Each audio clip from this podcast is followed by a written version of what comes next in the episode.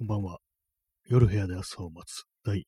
418回スタートです。本日は7月の8日、時刻は23時1分です。東京は今日は曇りのち晴れという、そんな感じでしたね。晴れましたね。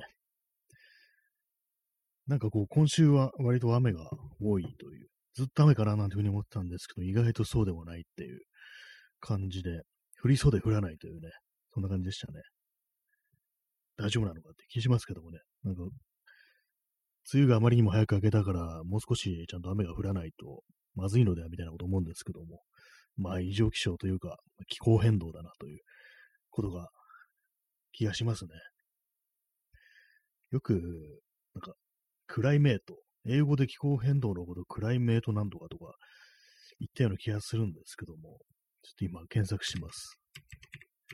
あんまこう、正確にね、把握してないですからね。気候がクライメート、クリメートなのかな？これ。ちょっと、わからないですけども。まあ、とにかくそういうね、ことらしい。気候ですね。気候変動。気候変動を英語で何て言うんだろう。もうインターネット頼りですね。なんか、うっすらね、英語で聞くことがあるんですけども。あ、クライメートチャレンジ、チャレンジじゃないや、チェンジですね。その前ですね、気候変動ということで、なんかあの、今あのチャ、チェンジのことチャレンジって言いましたけども、たまにあの、なんか YouTube とかで、すごいバカなチャレンジをするときとかに、エピックなんとかチャレンジっていう、そういうのがあったりして、なんかたまに思い出して笑うんですけども、ほんとバカみたいなことするときに、エピックなんとかチャレンジとか言って、ものすごい、ね、めちゃくちゃな大食いをするときとか、なんかエピックってついてるときが多いような気がするんですけども、なんかでも正確に 意味把握しないんですけども、なんかどうもエピックっていう言葉をね、こう、単語を見ると、なんか反射的に面白くなるっていう、そういう気がしますね。なんか今こう、エピッククライメートチャレンジっていうね、よくわからない、こう単、単語というかね、ワードが頭の中に登ってきましたけど、まあ全然関係ないですね。まあそれはそれとして気候変動、まあ大変だという感じありますね。こんな暑さがというか、もう毎年毎年ね、こう、ね、どんどんどんどん暑くなってくるって、本当勘弁してほしいですね。えー、P さん。えー自分も煽ってきたテロリズムで死ぬ、死ぬのは天文開会、それにしてもらさずって思ってしまう。今日何かあったんですかね。私はなんか今日晴れてるななんていうふうに思ったんですけども、ね、誰かお亡くなりになったみたいですね。天文開会そうにして漏らさずって、なんか言葉は知ってるけど、ね、これ意味はね、わからないんですけども、天文開会、えー、そうにして、なんか割となんかね、わかんないでね、こうなんとなくこううっすら把握してる言葉ってありますよね、結構ね。えー、天も開会そうにして漏らさず、天の神が地に張り巡らした網はゆったりして荒いようであるが、決して漏らすことなく、それに絡む取られる。すなわち悪事を行えば、一時的には逃げをするなどうまくいったように見えるが、結局は捕らえられる。ないし、その報いを受ける。ということ。まあまあ、因果応報的な、まあそういう感じですかね。えー DJ 姫さん、お初ですね。よろしくお願いします。予言通りです。まあ予言通り、予言通り。まあそういうことなのかもしれないですね。まあ因果応報。よ、ねそういうことかもしれないですね。まあ、何の、何についてね、これ触れてるのかよくわからないですけども、なんかね、こう、まあ今日は特にあの、そういう話は、視線とこうみたいなね、感じですからね。まあなんか変なね、こう、今の変変なね、空気ですからね。まあそれはなん、それがなんかちょっとね、こう、あれだなと思い、まあ、そんな感じですね。えー P さん、人類最後の二人になるはずの、そうなんですよね、これ。ね、これ、まあちょっと、本当なんか何言ってるかわかんないことになってますけども、ね、そうなんですよね。本当になんかこう、まあいろんなね、人、人間いますけども、もし、この人と、この世界に残った最後の二人になったらどうするか、みたいなことって、たまに考えることがあるんですけども、なんかこう、気に入らない、な基本的には気に入らないんだけど、そういうレベルになったら、これ、こいつさえ仲良くやれそうだっていうのと、ねえ、それでも絶対無理だみたいなね、そういうね、こういう人、ね、そういう人物とかね、いろいろいたりして、なんか割とわかんなかったりしますよね。表面的にはね、なんかこう、ね、こう、こいつはなんか気に入らんなみたいなこと思ってても、実際なんかね、もう二人きりになってみたら、割となんか仲良くやってしまうんじゃないかみたいなってのがね、結構あったりしてね、あれですね、あの、なんていうんですかね。結構なんか人間、人間というかね、見た目で判断、物を判断しがちなとこあるんですけど、私、結構ね、昔はなんかこう、割と見た目というか、か見た目ない悪そうな人って悪いのかなというふうに、ま、思ってたんですけども、シンプルですね。まあ、こう、生きてそうだな、みたいなね、そういう人ってなんか実際そうなんじゃないかみたいなね、割となんか単純な感じだったんですけども、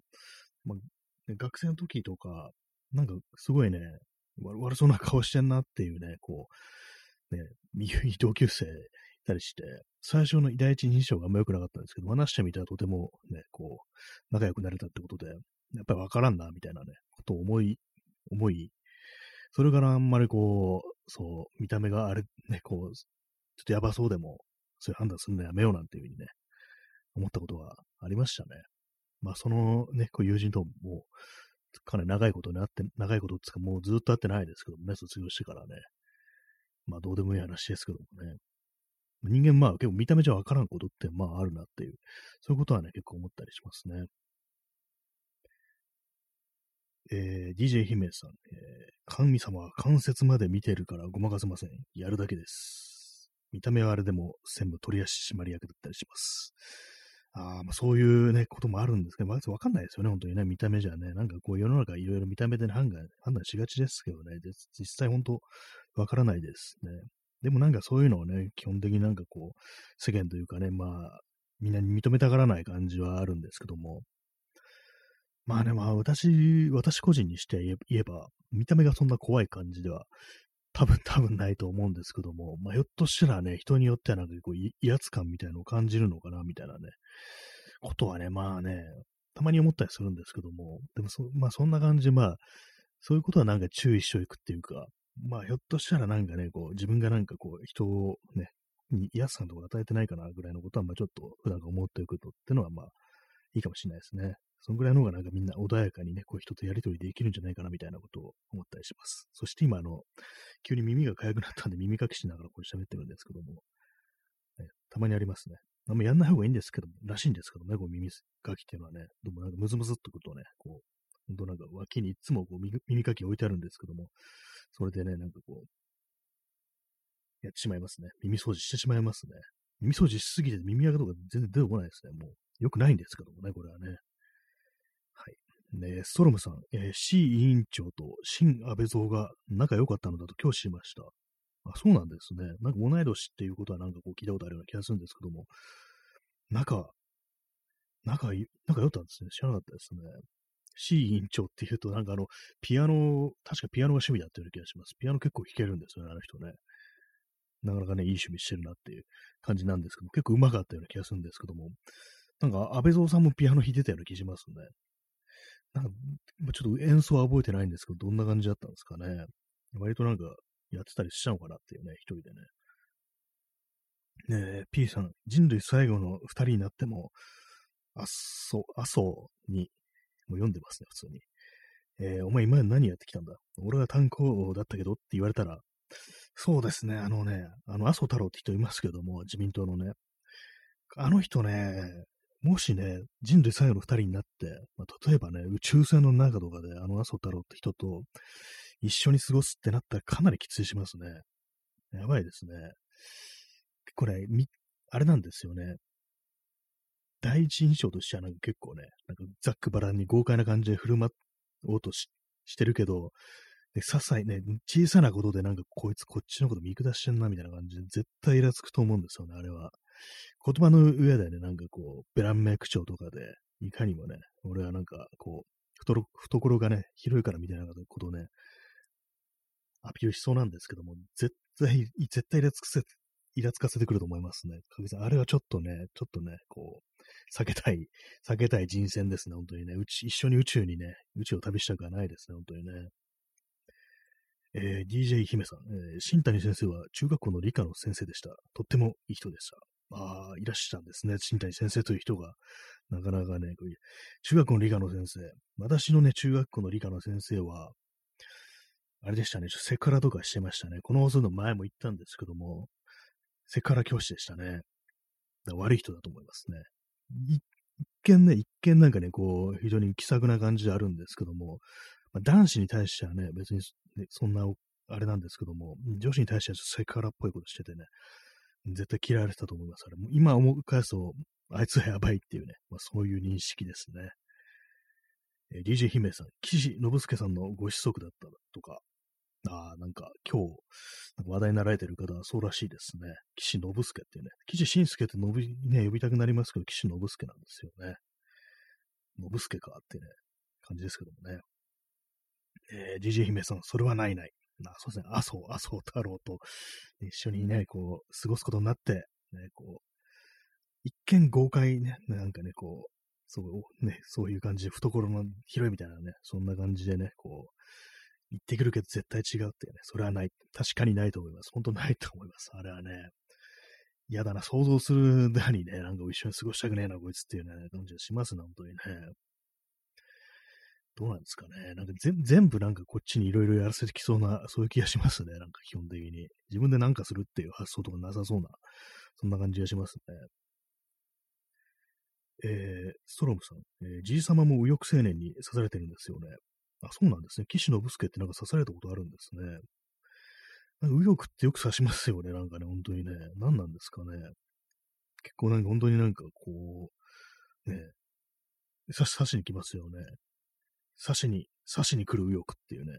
前に行けるアイドルみたいな感じで刺しに来る右翼ってね、まあ、それ最悪ですけどもね、ほんとちょっと、それは勘弁してほしいっていう感じしますけどもね、普通にヒットマンとか送り込んできそうなね、そんなもの、イメージが右翼にはね、ありますね、本当にね。えー、DJ 姫さん、うんってね、まあ、そうですよ、本当にね。えー、P さん、朝日平吾ちゃん。まあその名前なんとなく聞いたんですけど、それ、それが、その名前の朝日平吾という人物が岸信介を指したんですかね。刺し、刺してますね。ほんとね。右翼はほんと刺してますね。刺したらね、刺したら痛いですよね。絶対痛いですよね、刺したらね。よく刺せるなと思いますね。昔の人ね、こう、ね、切腹とか言ってましたけど、可能なのかそんなんと思いますけどね、まあ、本当にすぐ首跳ねてくんないとっていう感じですけども、解釈してくんないとって感じですけども、あの解釈っていうのも不思議なんですけども、日本刀で首って落とせるのってね、なんか骨にカツンって当たってなんかね、すぐ運ばれとかしそうな気がするんですけど、どうも、多分その骨と骨の節を狙うんでしょうね、間の部分。あれを狙うんでしょうけども、そんなことってできんのかなっていうふうに、割と思うんですけども、なんか信じがたいですね。まあなんかそういう、そういうなんかこう人間の首をどういかに落とすかっていうね、まあそんな恐ろしい話ですけども、なかなかね、ほんと信じがたいところありますね。えー、DJ 姫さん、皮一枚残すみたいです。あ、なんかそういう作法があるって聞いたことありますね。そこで寸止めできるのが、皮一枚残すのがなんか、本当のね、手だれであるみたいなね、腕が立つっていうことらしいですけども、なんかね、そんいくらね、練習してるしても、そん 練習ってなんか人間で練習するしかないっていう感じですけどもね、ほんと可能なのかってね、なんか信じがたい感じがしますね。えー、ストロムさん、ケチって火炎瓶も遠くなりに行けり。あ、火炎瓶もね、なんかね、作るのめんどくさいというかね、怖いですからね、あれもね。だったらもう、ね、刃物みたいなね、そういう発想があったりしたんでしょうか。火炎瓶ね、でも火炎瓶って怖いですよね、あれ。火は怖いですね、基本的にね。やけども怖いですね。刺されるのもあれですけども、やっぱりなんか火に巻かれるのがなんか、私はちょっと一番怖いような、そういう気がしますね。なんか。実際の火に巻かれるとなんか窒息死するっていうね、ことを、期待するんですけども、ね、まあそういう風にいかなくて、なんかくる、ね、熱くて苦しんで死ぬっていうのは、本当なんか嫌だなっていうね、気がしますね。えー、P さん、お前らが可愛い剣刺すんやっていうね、これはまあ有名なフレフレーズというか、元は違うんですけども、お前らが可愛い剣殴るんやっていうね、なんかそういうタイトルの本を、あの、岩木信子、信子っていうね、人がなんかこう昔、こう、書いたと。まあ、要は体罰肯定論みたいなやつですよね、多分。お前らが可愛い剣殴るんやっていうね。何を言ってるのかって感じですけどもね、本当にね。そんな風に言ってるね、こう人をいきなりぶん殴って、あんたが可愛いから殴ったんだって言ったら、どんな反応するのかっていうね、そんな気がしますけどもね、何にせよなんかどうかしてるぞっていうことは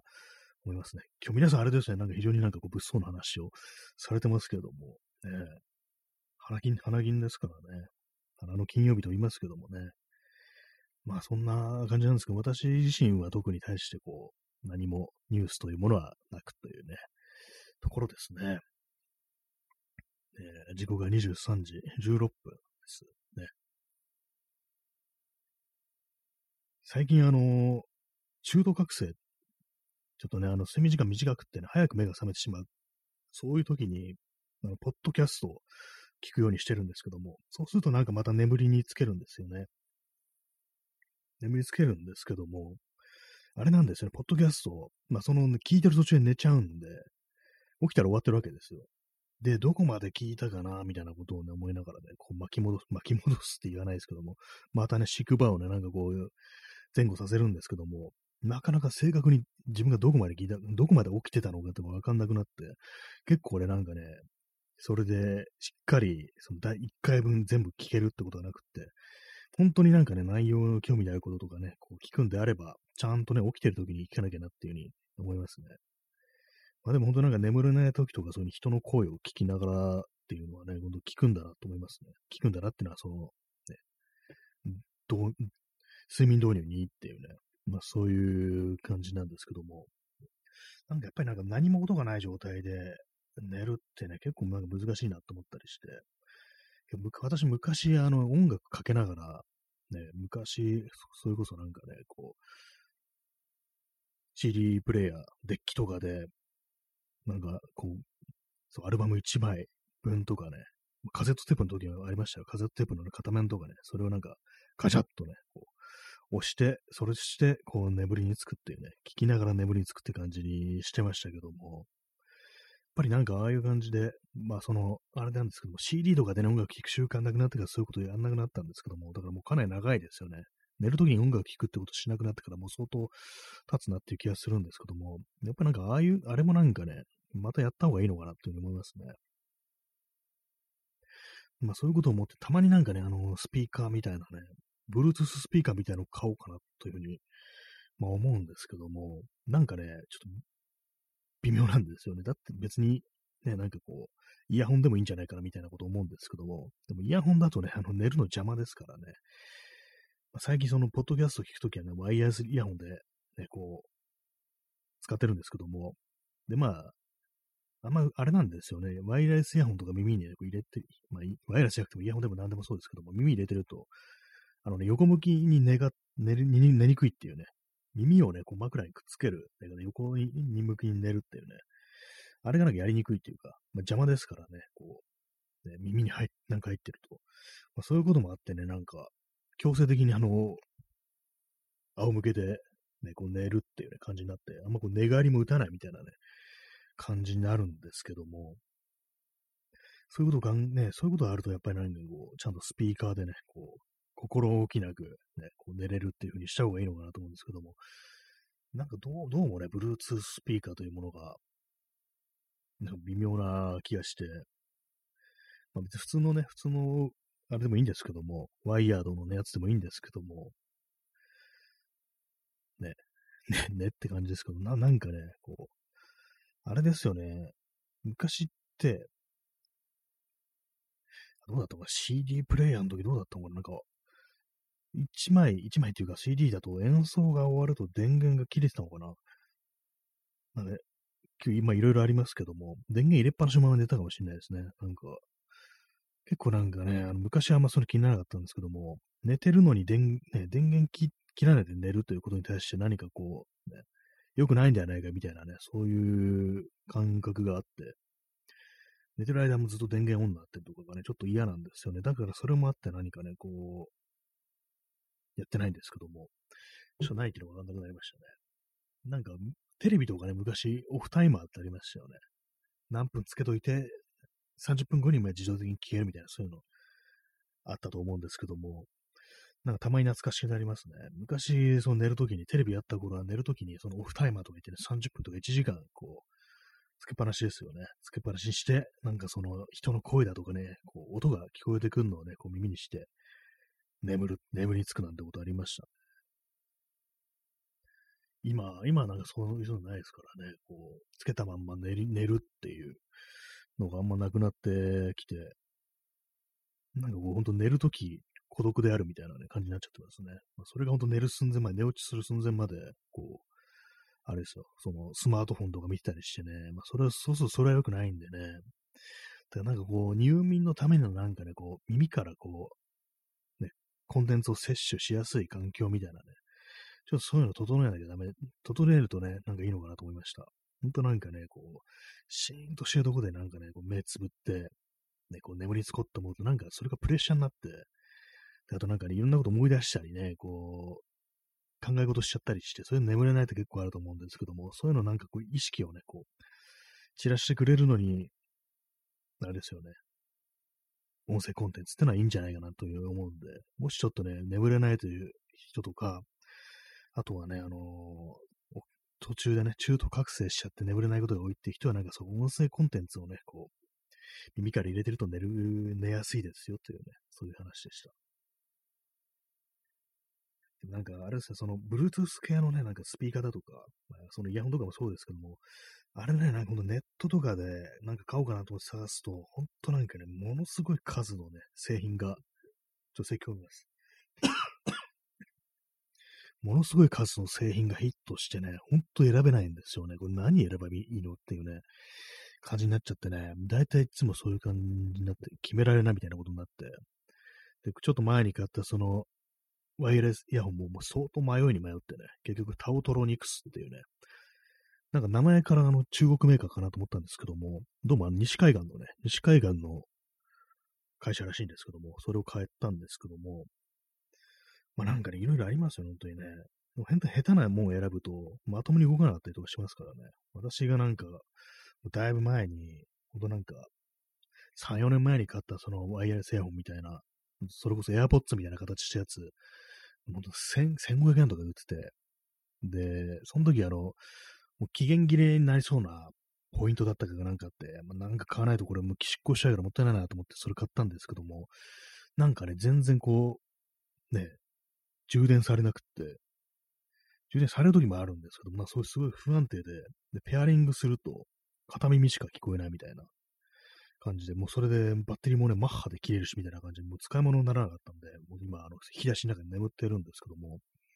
このわけのわからんね、もの買うと、そういう安物がね、銭失いみたいなことになっちゃいますんで、まあそれはなんかある程度定評のあるね、こうメーカーのものを選んだ方がいいんだなというふうに思うんですけども、私の今のあれでは、こう、今ね、今日使ってるワイヤレスイヤホン、タオトロニクスはね、まあなかなかこういいなというね、感じですね。音も結構いいんだなと思いました、本当に。まあ、私、まあ音質とかあんまよくわかんないですけども、本当に必要十分という感じでね、結構いいですね。安い割には。2000円ぐらいで買えるんじゃないですかね、多分。えー、DJ 姫さん、えー、眠ろうとすると帰って寝れないので、リラックスするするということに集中すると、だんだん眠くなって寝れるそうです。ああ、眠ろうとは考えないで、リラックスするぞっていう、そっちの方に集中していくとだんだん眠くなって寝れるっていう、そうなんですね。確かに寝よう寝ようっていうふうにどうしても思っちゃいますよね。意識を失おう、意識を失おうみたいなね。そういう感じになっちゃうのはあるんで、確かにそうですね。リラックスってなるとね、少しあの、視点のね、こう、が変わって、そっちの方がプレッシャーみたいなもんから解き放たれるかもしれないですね。とにかく体を休めよう、体の力を抜こうみたいな、そのぐらいの感覚で行った方がまあいいのかもしれないですね。結構ね、まあなかなかこう、で、なんかね、眠るの難しくなってきますけども、年取るとどんどんどんどん眠るのが難しくなってくるってのがあるんでね、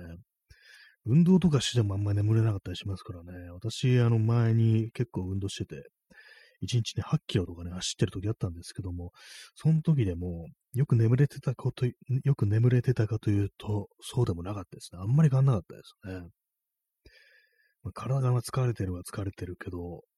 なんかやっぱりなんかちょっとね、あのね、ちょっと眠ると目が覚めちゃうみたいなのあるんですよね。結構ね、私は自転車も乗るんですけども、自転車で結構な距離を走って、まあ、結構疲れたなと思って帰ってきて、で帰ってくるとね、ちょっと眠くなるんですよ。なんか結構すごい眠気来てんな、みたいな感じで。で、まあ、いつもはなんかそこでちょっとね、うたた寝みたいなね、こう、こうするんですけど、それでも30分ぐらいで目が覚めて、そこからもいつもと同じみたいな感じで、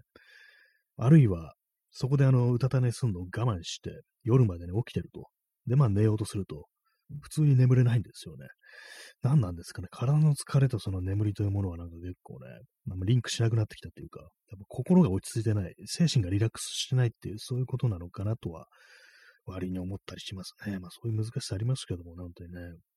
でも何でもこう眠れてないと本当になんか、こう良くないことありますからね。精神状態も悪化するし、ね、体の調子も悪くなるし、あのちゃんと睡眠取らないと太るっていうふうにね、いますね。そういう高校でのね、そのデメリットもあるってことで。あと私の場合、実感してるのは、5時間ぐらいの睡眠だと、その、ちゃんと1日1日の節目がなくなるっていうか、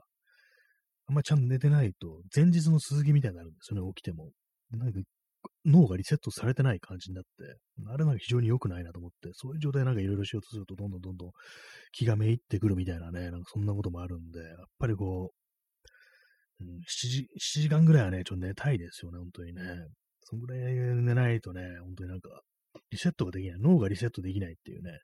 ありますからね。えー、DJ 姫さん、現代病です。そうですね。よく眠れてるって言ってる人って、あんまいないですよね。やっぱりみんななんか眠れない眠れないとか、途中で目が覚めちゃうとかね、まあそんなこと言ってますからね。スカーッとね、こう眠れるって人どれだけいるのかなと思うんですけども、まあほんと子供の頃なんかね、ほんとなんか長いこと寝れたもんですけども、うわ、なんかこんな時間前寝ちゃったみたいなね、そういう後悔というか、自己嫌悪みたいなのあったんですけども、今ないですからね、普通に目が覚め上がるみたいな感じでね、あれってね、感じでね、こう、まだ2時間しか寝てないっていう感じで、もう5時間は寝たでしょみたいな感じでね、こう、目が覚めてね、携帯とか見ると、2時間しか寝てないっていうね、これはあれでしょ、昼寝でしょみたいな、感じ、夜なのにっていうね、そんな感じしますもんね。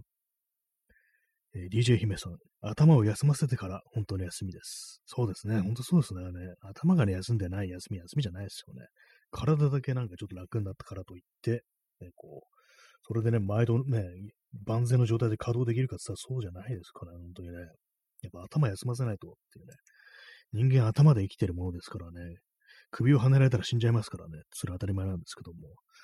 まあね、そういう感じで、眠りというものはなんか、こう、割とね、こう、大事にしていきたいな、なんていうふうに思いますね、本当にね。やっぱりなんかこう、薬とかにね、入れてなんか眠るのってなんかどうしても良くないのかなと思うんですけども、思っちゃいがちなんですけども、やっぱそうでもないんでしょうね。そういうなんか、なんかこうね、何かしら使ってでもちゃんと寝た方がいいっていうのが本当なのかなと思います。えー、DJ 姫さん、睡眠は大事です。そうですね、本当大事ですね。私、前にあのー、なんだったかな、あの薬は。アレアレルギー用の、あ、レスタミンですね。レスタミンっていう薬をね、なんかこう、飲んだことがあって、それあのね、なんか、かゆみ止めで飲んだんですけども、実際ね、なんかそれね、飲んで寝てみたらね、あ、すごいよく寝れるみたいな感じで、やっぱりあの、なんかね、あの、睡眠導入剤と同じ成分が膨らまってるらしいんで、だからまあそういう使い方もできるらしいんですけども、っぱね、あれ飲むとね、薬飲むと本当眠れるんだなと思いましたね。なんか昔はなんかあんまこう、ピンときてなかったんですけども、やっぱ人間のね、こう、眠りというか体にこんなに作用するんだ、薬ってのはっていうふうに、まあ、思ったりして、まあなんか、本当なんかどうしても眠れない日が続くようだったら、そういうふうになんかね、何かしらこう薬、睡眠導入剤みたいなの入れていこうかなと思ってるんですけども、今のところまあそこまでのね、なんかひどい不眠みたいな感じにはなってないで、まあ今のところはまあ大丈夫っていう感じですね。まあただそんな万全な睡眠じゃないです、本当にね。本当一気にね、7時間、8時間とかね、寝た方がいいんでしょうけども、まあ、本当人によっては10時間とか寝るっていうね、人いますからね。本当はそんぐらい行った方がいいのかもしれないですね。日本人はなんか特に睡眠とか少ないっていうね、言いますからね、本当にね、良くないです、本当に。眠りを馬鹿にしてるっていう、そういうなんかこう国民性みたいなのもあるのかなっていうふうに思ったりしますね。はい、えー、そんな感じで、えー、本日第100、100じゃない、えー、418回お送りしてまいりましたけども、いかがでしたでしょうか？なんかね、こう、なんかあれなね、あれな一日ですけども、まあ、普通に、普通にやりましょうというね、感じですね。意地になってますね。なんかちょっとね。そんな感じで4月8日の放送でした。明日がライブマラソンということで、明日からまた毎日やろうと思います。昨日休みましたけどもね。はい、そんな感じで、えー、本日はご清聴ありありがとうございましたといったところで、あと12秒残ってる。どうしようっていうね。今すごい微妙なところで、本日はとか言っちゃいましたなというふうに思ったんですけども、まあそんな感じでね、明日から毎日やろうと思います。それでは、さよなら。お疲れ様でした。ありがとうございます。